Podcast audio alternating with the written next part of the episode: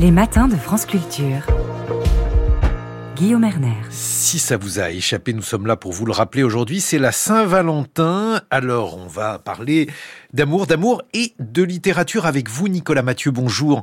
Bonjour. Vous êtes prix Goncourt 2018. Vous publiez un recueil de textes d'amour, de déclarations d'amour qui, euh, qui est édité chez Actes Sud. Ça s'intitule Le ciel ouvert avec euh, des dessins d'Aline Zalco. Nicolas Mathieu, on vous a connu avec euh, des romans où il était question d'amour, mais il était aussi question d'une littérature sociale. Comment marier les deux? Peut-être que ce qui euh, ferait le, le, pont entre le, le social et, et, l'intime, entre le, le, politique et l'individuel, euh, c'est de se dire que on ne fait jamais qu'écrire sur les choses de la vie et que dans nos existences, tout ça est très mêlé en fait.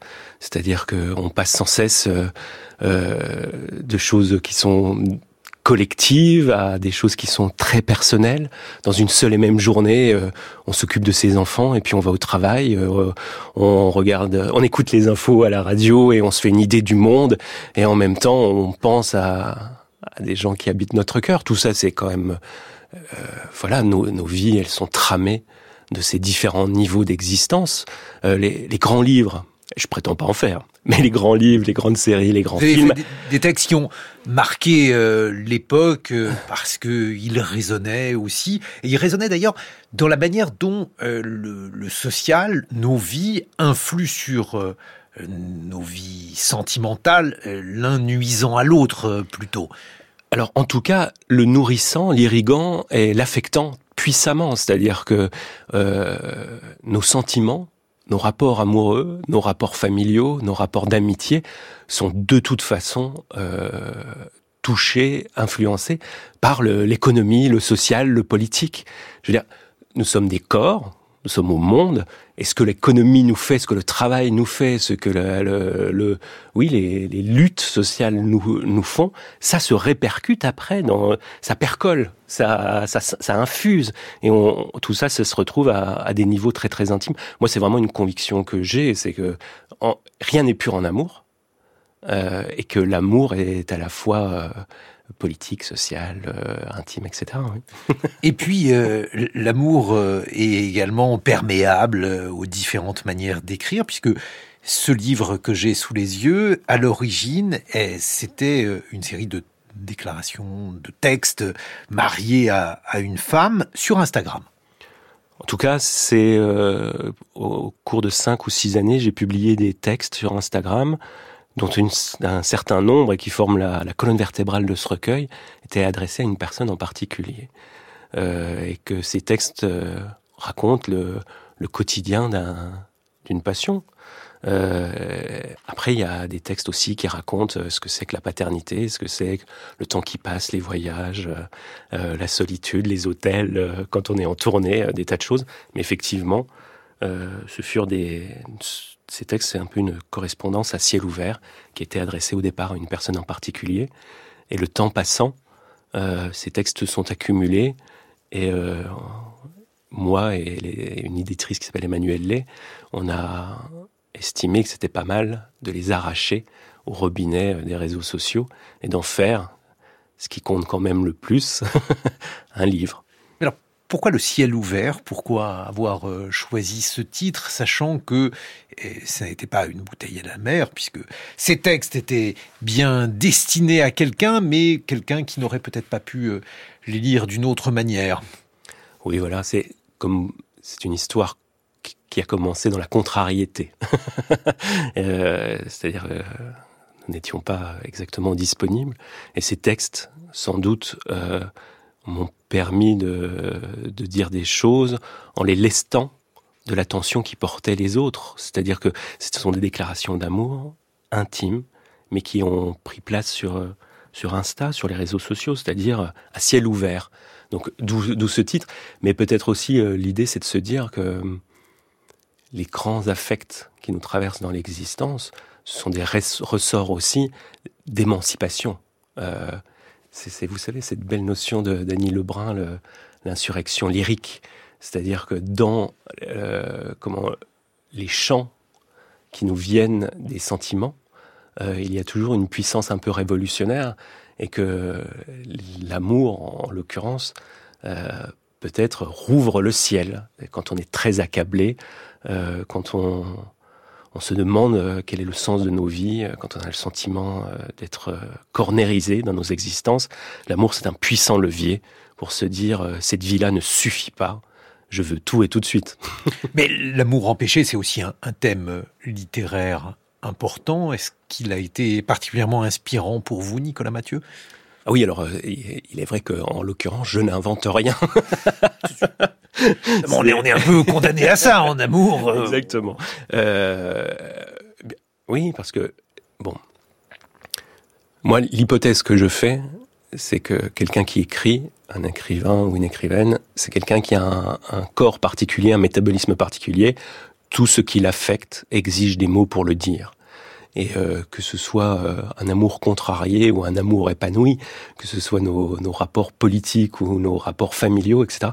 Tout ça nous traverse. Nous sommes pris dans des, des courants euh, sentimentaux, euh, des, des, des, flux d'émotions, de pensées, etc. Et que si on est un, quelqu'un qui écrit, ça exige d'être formulé. La, la, singularité de cette affaire-là, c'est que ça s'est formulé euh, euh, au pire des endroits, sur Instagram, sur les réseaux sociaux, et que dans cette espèce de cloaque narcissique auquel je participe de bon cœur, euh, j'ai espéré qu'il y ait quand même des perles qui surnagent. Mais alors, c'est étrange parce que il y a une déclaration d'amour, c'est une longue déclaration d'amour d'ailleurs, eh, et puis euh, il y a aussi euh, des déclarations ambivalentes vis-à-vis -vis de la littérature. Je, je, vais lire un extrait de votre ouvrage Le ciel ouvert, Nicolas Mathieu. Je vais te dire, en réalité, la littérature ne peut rien, là-dessus tout le monde ment, et je hais son délire centenaire, ce songe asthmatique, tous ces raffinements qui fardent des cadavres, je hais ces restitutions d'embaumeurs, la vérité, c'est qu'il n'y a pas de temps retrouvé. Ben, ça c'est, on pourrait dire qu'il y a quand même plusieurs écoles. Euh, par exemple, euh, enfin Proust pense que la vraie vie c'est les livres, que la littérature c'est là que ça se passe, que la, la, puissance maximale se trouve dans l'art. À l'inverse, on pourrait euh, parler de Colette qui, vit d'abord et qui écrit ensuite. On, peut considérer que la que on peut avoir une vision un peu geek de la littérature, c'est-à-dire que la fiction l'emporte et les puissances artistiques nous sauvent, et puis une autre vision qui est euh, la vie est au-dessus de tout ça, la vie est au-dessus de nos forces, et l'art ne peut pas grand-chose. En tout cas, je pense que c'est le propre du lyrisme, parce que ce sont des textes lyriques, euh, c'est d'exprimer quand même des formes de détresse, et qu'à certains moments, euh, ces détresses sont telles qu'on désespère de pouvoir se sauver, et par la littérature même. Alors vous en voulez euh, à la littérature, j'ai cité cet extrait, et puis... Non, euh... j'en veux pas à la littérature, plutôt je, je, je constate son impuissance euh, quand je suis au tapis.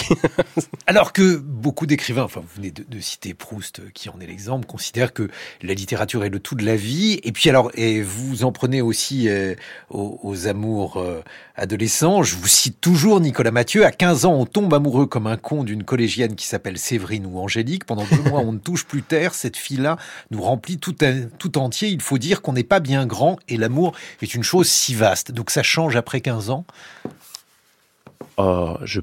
C'est marrant parce que on m'a interrogé là-dessus euh, tout récemment et je disais qu'effectivement, à mon avis, on n'aime pas à 40 ans comme à 15 ans.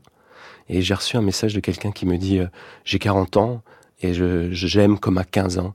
Et comme je lui ai fait observer qu'à 15 ans, c'est la première fois et que une première fois, ça ne se présente pas toute la vie et que ça change quand même beaucoup la donne. C'est-à-dire que par la suite, même si on, succombe à des, des, des passions et qu'on est transporté, même si on atteint des hautes intensités, euh, on est aussi chargé de l'expérience antérieure et que ça change les choses mais les amours Vous savez, je pense qu'on n'aime pas à 40 ans comme à 15 parce qu'on a vécu entre-temps, parce qu'on a été blessé, parce qu'on a appris, parce qu'on on a souffert et qu'on a fait souffrir. Et puis, euh, de la même manière qu'on n'aime pas selon qu'on a lu beaucoup ou très peu, qu'on a vu beaucoup de films ou très peu. Tout renseigne et infléchit nos manières d'aimer. Mais les amours adolescentes étaient un, un, thème important là aussi dans vos livres passés, dans Connemara, dans Nos enfants après eux, euh, ce qui veut dire que c'est un thème qui vous retient, avec lequel, je ne sais pas, vous avez sinon des comptes à régler, du moins ils sont importants dans votre existence, Nicolas Mathieu. Oh, je pense que pour beaucoup de gens, euh, les amours adolescentes, c'est joli, amour au, pluriel, l'adjectif se met au féminin. euh, les amours adolescentes, elles, euh, sont structurantes pour le reste de la vie. C'est-à-dire que ces manières d'aimer là, selon que ça marche bien ou pas du tout, selon comment dire qu'on est payé en retour ou que c'est à sens unilatéral, euh, ça va infléchir en grande partie toute votre vie sentimentale par la suite, et que il y a des plaies qu'on fait à ces âges-là qui ne se cicatrisent jamais euh, tout à fait. Après, vous me posez des questions qui sont justes parce qu'elles font vraiment euh, écho au livre, mais je me sens un peu, hum, j'ai un petit sentiment d'imposture parce que je fais des, ma science est maigre en termes au sujet de l'amour en réalité. Le bouquin commence sur une, situation, une citation de Victor Hugo qui est euh, J'appartiens sans retour à cette nuit qu'on appelle l'amour. Si c'est une nuit, ça signifie qu'on n'y va pas très clair et qu'on fait avec euh, avec ça à peu près euh, ce qu'on peut et que bon, voilà, je, je, je dis des, des généralités. J'essaye de, de, voir les choses de haut et en même temps, je suis comme tout le monde, je, je tâtonne, je fais souvent mal, je fais ce que je peux. Mais se placer sous le haut patronage d'Hugo, justement, pour qui euh, l'amour a tant compté. Il y a des textes superbes d'Hugo, la tristesse de l'Impio. C'est probablement l'un des plus beaux poèmes euh, d'amour. Et il y a aussi des textes sociaux, je crois, chez Victor Hugo. Il y a ce, ce, mariage des deux. Je me suis dit que ça faisait particulièrement sens pour vous, Nicolas Mathieu. Oui, alors... Euh les romantiques ont, inventé un certain nombre de mythologies qu'on peut discuter, mais euh, ils ont osé, ils ont osé le politique et le lyrique. C'est-à-dire qu'on pouvait être euh, écrire des, des, des, poèmes sentimentaux et devenir ministre. On pouvait euh, se battre contre la peine de mort et, et, et, et pleurer un amour perdu. c'est des choses qui sont un peu plus compliquées aujourd'hui. Même Léon Blum le, l'a fait d'une certaine manière, donc ça s'est pratiqué jusqu'à très tard. Vous pensez que ça pourrait plus se, se pratiquer aujourd'hui Puisque, encore une fois, quand on a vu sur Instagram, puisque au début c'est là que vous avez écrit, Nicolas Mathieu, ces textes d'amour, ils ont eu beaucoup d'écho, et puis on s'est dit quand même que c'était eh, une autre façon pour vous décrire par rapport à celle que l'on connaissait précédemment. Oh, j'ai pas l'impression de, changer de régime. Je pense que dans tous mes bouquins, il y a toujours eu ces différentes euh, couches. Euh, et, et, tout à l'heure, c'est ce que j'allais vous dire. Je pense que dans les, les, grands livres et les grands films, il y a toujours euh, un peu tout ça, c'est-à-dire comment nous sommes insérés dans des mondes sociaux et comment c'est difficile et, et, indispensable et en même temps l'intime qui est toujours là. Nicolas Mathieu, Le ciel ouvert avec des dessins d'Aline Zalco, c'est publié aux éditions Actes Sud. Je vous propose dans une vingtaine de minutes un dialogue avec euh, la philosophe Hilaria Gaspari qui publie Raison et sentiments séchés. Plomb, 7h56 sur France Culture. 6h30, 9h, les matins de France Culture. Guillaume Erner. Nous continuons d'évoquer en ce jour de Saint-Valentin l'amour. Nous sommes en compagnie de Nicolas Mathieu, écrivain, prix Goncourt 2018. Vous publiez Le ciel ouvert aux éditions Actes Sud et nous sommes en duplex avec Hilaria Gaspari. Bonjour. Bonjour. Vous êtes philosophe, on vous doit Raison et Sentiment aux éditions Plomb. Hilaria Gaspari, mon camarade Jean Lémarie vient d'évoquer, sur le plan métaphorique bien sûr, les mots d'amour que le Rassemblement national adresse aux agriculteurs. J'aimerais vous demander si euh, l'amour est un sujet politique. Oui, bien sûr, comme tout ce qui concerne les relations entre entre les gens, entre les personnes, et euh, ce qui concerne aussi des relations de pouvoir qui euh, qu'on doit voir dans une façon libératrice dans l'amour, quand l'amour est vrai, quand l'amour est réel. Mais bien sûr, c'est un sujet politique parce que ça regarde nos corps, ça regarde nos émotions, ça regarde donc notre façon d'être au monde et d'être en relation avec les autres. Alors en, France, la vague MeToo a pris un, dernier tournant ces derniers jours. plusieurs actrices ont évoqué justement la question de l'emprise, emprise exercée sur elles alors qu'elles étaient très jeunes, alors qu'elles étaient mineures, euh, des euh, réalisateurs, des cinéastes beaucoup plus âgés. Et j'aimerais justement votre regard euh, sur ce type d'affaires. J'imagine qu'il y a des choses semblables en Italie où vous êtes, Hilaria Gaspari. Oui, bien sûr, c'est un mouvement qui a donné voix à des cas qui sont parfois arrivés il y a des années. Donc c'est parfois aussi un regard plus adulte sur des, des choses qui sont arrivées à, à, ces, à ces femmes quand elles étaient adolescentes, quand elles étaient très très jeunes. Et là, on voit euh, finalement, on voit très bien ce que euh, je venais d'aborder, euh, c'est-à-dire les faits qu'il y a toujours une question de pouvoir qu'il faut aborder quand on parle des relations. Euh, on, je dirais pas d'amour, mais des relations entre entre les, entre les sexes. Et là voilà, euh, j'ai pensé, je suivais ces jours-ci euh, l'affaire euh, euh Judith. Euh, et là, c'est c'est quelque chose de très intéressant parce que elle elle est maintenant une, une femme. Elle est elle a grandi et elle revoit ce qui lui est arrivé quand elle était très très jeune.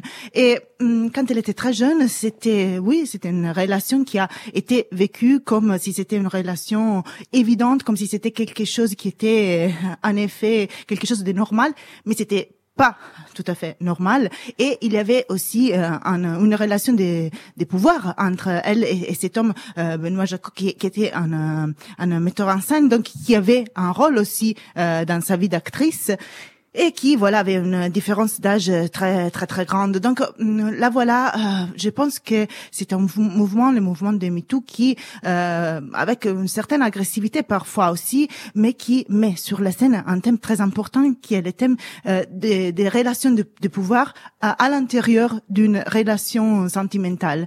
Et là c'est quelque chose qu'on n'a pas abordé pendant pendant des siècles. Et là maintenant on est on est prête à l'aborder, on est prête à l'avoir. Et c'est pas facile, c'est pas tout à fait facile euh, au début, mais c'est quelque chose de très important parce que ça nous peut rendre bien plus libre dans nos relations amoureuses, alors qu'on distingue entre entre la relation de pouvoir euh, qui peut être abusante et une relation d'amour euh, d'amour qui peut être vraiment libre. Mais alors, ce qui est fascinant, Hilaria Gaspari, euh, vous qui êtes philosophe, vous venez de publier Raison et sentiment, et justement quand on articule ces deux choses-là, parce que ce que dit Judith Godrèche, ce qu'elle a dit très récemment, elle a renvoyé un certain nombre de personnes qui était largement adulte lorsque ces films sont sortis, parce qu'il n'y a pas eu seulement un film.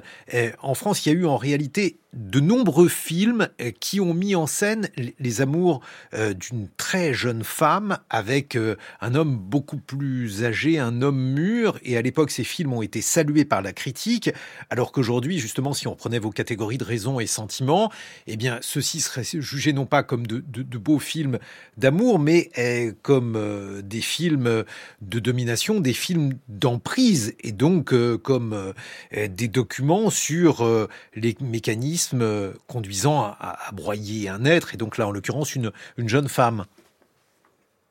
Oui, euh, je, pense que euh, il y a là aussi un thème. Bon, en Italie, on parle beaucoup en, en ces moments, pas pas vraiment de de, de ce thème de bon qui est très important, qui a qui est devenu très important il y a des années avec le mouvement MeToo en Italie aussi.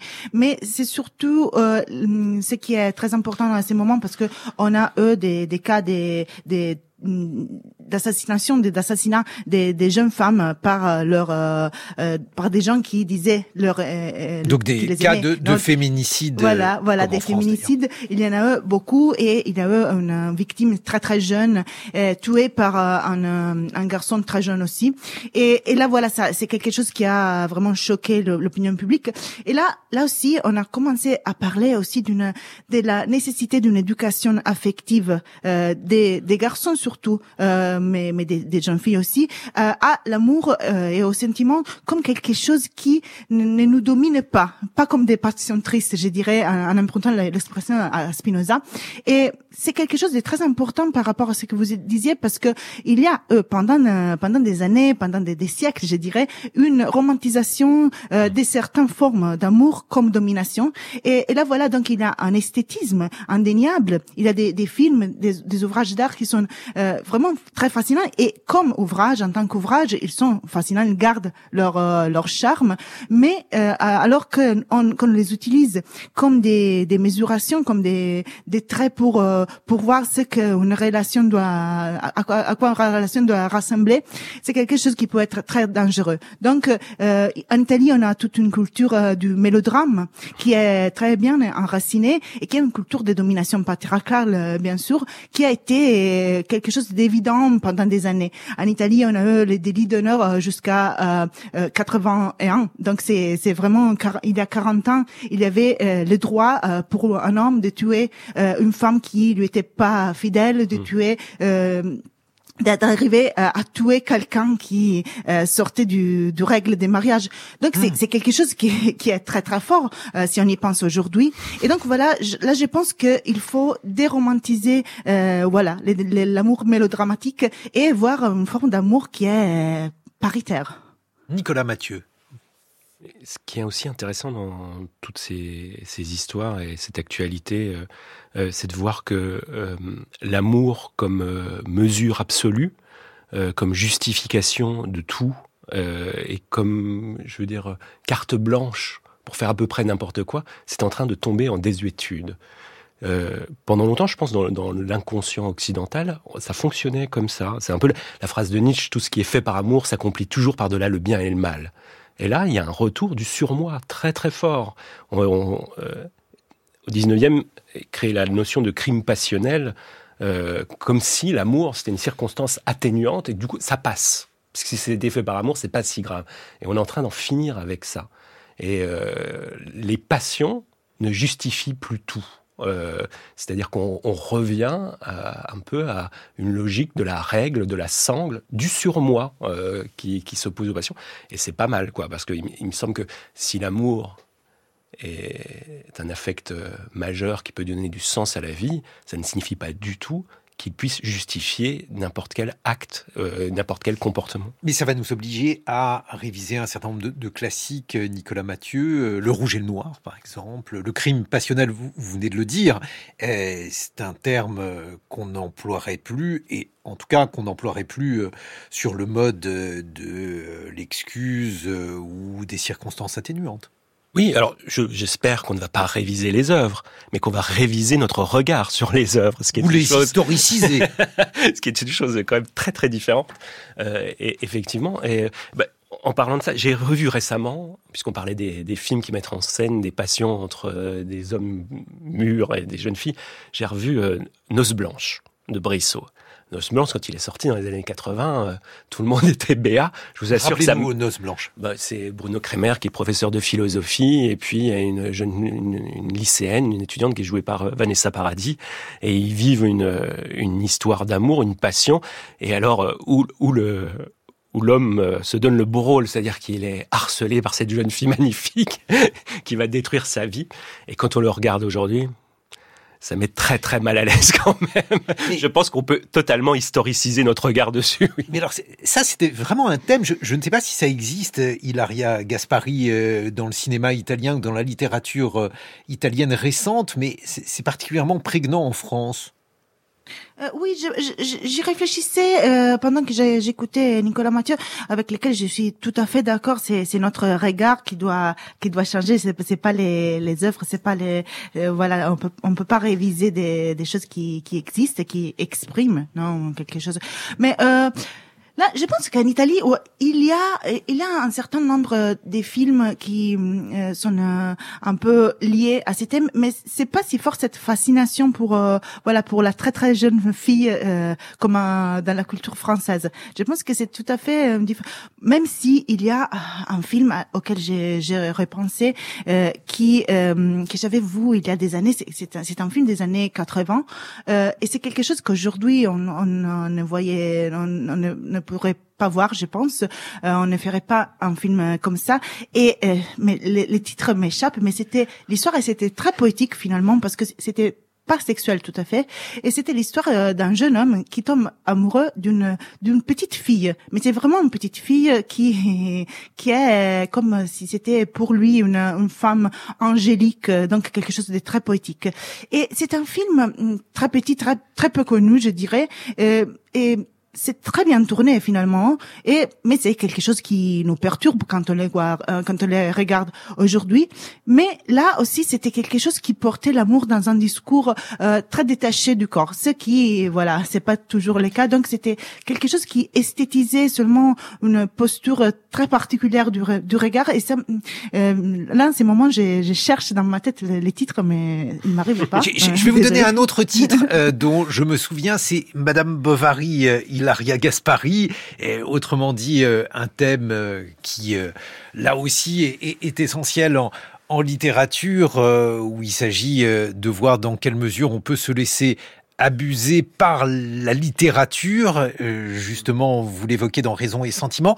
Votre regard sur, sur Madame Bovary et cette figure de femme amoureuse avec le tragique de l'amour tout à fait, c'est quelque chose qui est très cohérent euh, avec ce qu'on disait euh, avant, parce que voilà la romantisation, l'esthétisation euh, d'une souffrance amoureuse, euh, d'une idée mélodramatique de l'amour, c'est notamment ce qui arrive à, à Madame Bovary quand elle lit, parce que elle lit de la mauvaise littérature. Et là, Flaubert est absolument génial en utilisant cette cette ironie sur sur des mauvais romans qui devient une ironie sur certains une certaine manière des de gérer et de vivre ces relations amoureuses. Euh, mon livre Raison et sentiment avait euh, euh, auparavant un autre titre. Euh, et, le titre était euh, Bovary ne le fait pas, comme, comme quand, quand, on essaie de retenir quelqu'un qui essaie de se tuer, c'est ce mm finalement elle fait, parce que j'avais lu un aphorisme de Ennio Flaiano, cet écrivain italien, scénariste, et voilà, qui disait et qui m'avait vraiment, c'était vraiment le temps de mon livre parce que il disait, euh, voilà, et quoi si Madame Bovary avait lu, euh, à la place de ses romans d'appendix, elle avait lu euh, Spinoza, elle se serait sauvée peut-être. Donc j'ai pensé, c'est vrai, il y a une une idée. Spinoza, bon, c'est mon mon maître philosophe, c'est c'est lequel à Spinoza j'ai dédié mes ma thèse, et j'ai travaillé beaucoup sur lui, et je pense que en examinant l'amour dans ses formes, il nous donne une définition et voilà un espace pour penser l'amour qui est vraiment une, une médecine qui nous, nous court des, euh, des risques de la romantisation des amours euh, voilà malades des amours qui nous font souffrir de l'amour comme souffrance et comme esthétisation de la souffrance qui euh, notamment va euh, empoisonner la pauvre la pauvre Bovary. Donc voilà, j'ai pensé et, et là c'est vraiment très génial et très ironique de la part des Flaubert de mettre sur scène tout cela. Mais c'est vrai que c'est quelque chose qui nous arrive quand on est, quand on grandit séduite, euh, surtout les femmes, surtout les jeunes femmes, euh, séduites par une idée de l'amour qui est une forme de, de souffrance, de l'amour qui est quelque chose qui doit être tragique, doit, doit être passionné dans la. Je connais aussi, je, je, connais aussi des, des hommes qui souffrent euh, par amour, par exemple Nicolas Mathieu, il l'a écrit dans Le ciel ouvert euh, aux éditions Actes Sud, Nicolas Mathieu. je vais plutôt rebondir sur ce que vous disiez sur euh, Madame Bovary. Euh, Ensuite, vous me parlerez un peu de vous, si vous voulez. bah, pas de mes souffrances personnelles, mais bah, vous les avez écrites. Hein. bah, je peux vous parler des textes. Alors, vous avez raison de faire une indistinction. ce qui est, ce qui est fascinant, enfin, ce qui est passionnant chez Flaubert, c'est qu'il fait une critique très ironique, très drôle et très belle des phénomènes d'intoxication par la fiction. C'est-à-dire que pour apprendre à aimer, il faut se nourrir de fiction. C'est ça qui nous, qui nous donne des, des, des modèles à suivre, des types euh, sur lesquels se calquer. Euh, et, euh, euh, ces modèles, ils sont jamais vraiment innocents en fait. Ils vont, ils, ils sont porteurs à la fois de valeurs et d'attitudes qui sont, euh, qui oui, qui ne sont pas innocentes.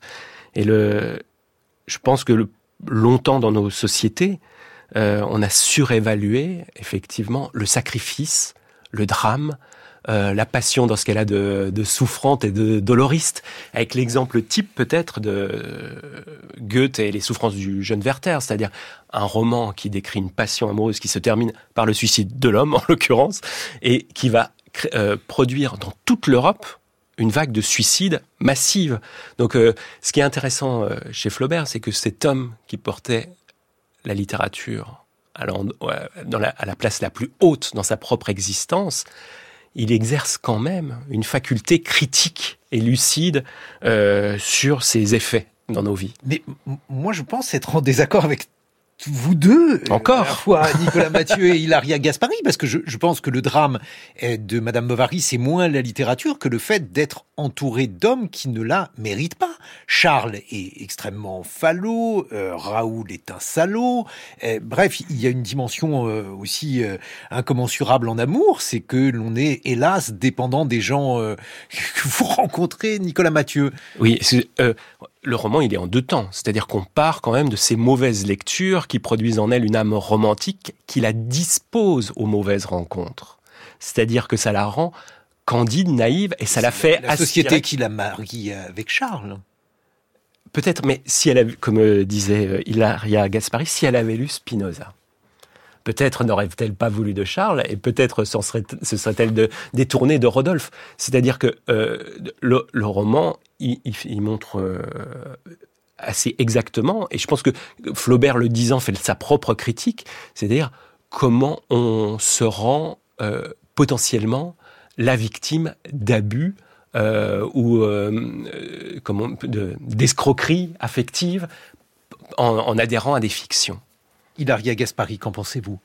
Oui, je suis tout à fait d'accord avec euh, Nicolas Mathieu. Euh, c'est vrai parce que elle, elle a une disposition à ces rencontres. Bon, c'est vrai, il est vrai aussi qu'elle est une femme dans une société où une femme doit se marier mmh. pour trouver sa place. Donc voilà, Charles, c'est vraiment... Et pas avec n'importe qui, elle doit, elle doit se marier avec euh, quelqu'un que la société choisit pour elle. Voilà, voilà. Donc, donc là, là, elle est un peu forcée, mais je pense que aussi c'est sur lequel Flaubert est très très aigu euh, bon voilà très génial il faut dire. C'est aussi de montrer son regard sur Charles euh, comment ça change euh, à travers les lectures qu'elle fait. Parce que elle est vraiment intoxiquée par cette euh, mauvaise littérature euh, amoureuse.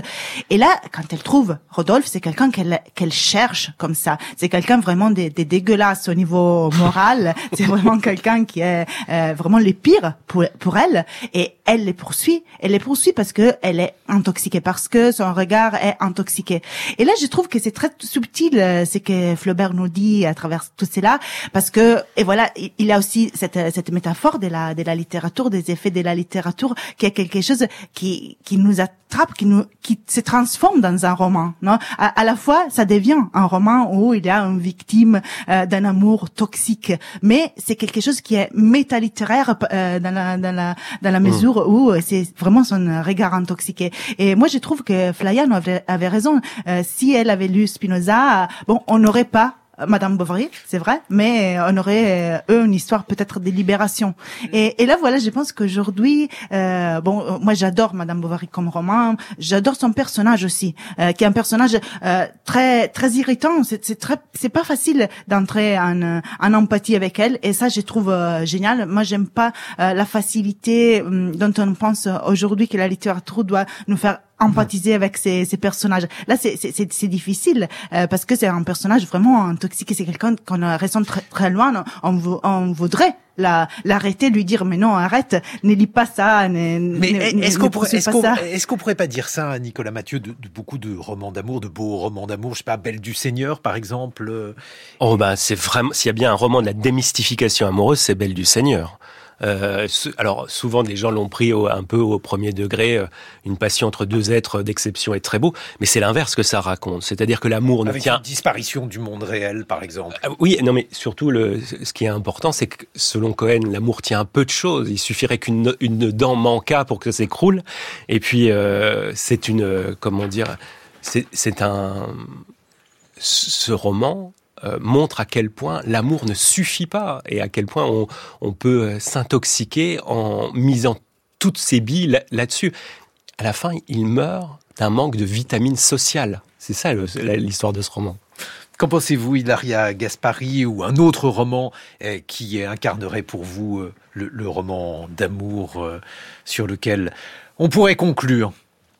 Hmm, voilà. Euh, alors bon, bon Belle, Belle du Seigneur, c'est c'est vraiment un, un, très bon euh, exemple que que j'ai que j'ai beaucoup aimé, mais euh, je dirais, je dirais, je reviendrai à mon, euh, mon grand amour euh, qui est Marcel Proust, qui est vraiment un, chanteur des amours toxiques, mais là aussi, il le fait avec euh, une ironie qui nous aide à, voilà, à démystifier. Bon, il, nous enseigne rien parce que, parce que le narrateur est quelqu'un qui aime très mal, mais là, il nous aide à voir tous les, voilà, tous les, tous les petits voilà euh, difficultés et les grandes difficultés et, et, et comment on se trompe en, aimant et voilà après qu'on euh, ressort de la recherche mmh. du temps perdu, je pense qu'on est vraiment purifié de certains voilà difficultés et, et douleurs de l'amour. Donc je dirais un amour de soins et entre-temps, je, je, me suis euh, souvenu du titre euh, du, ah, film, du film. Voilà, euh, ça s'appelle Coup de foudre en Italie, euh, Colpo di fulmine,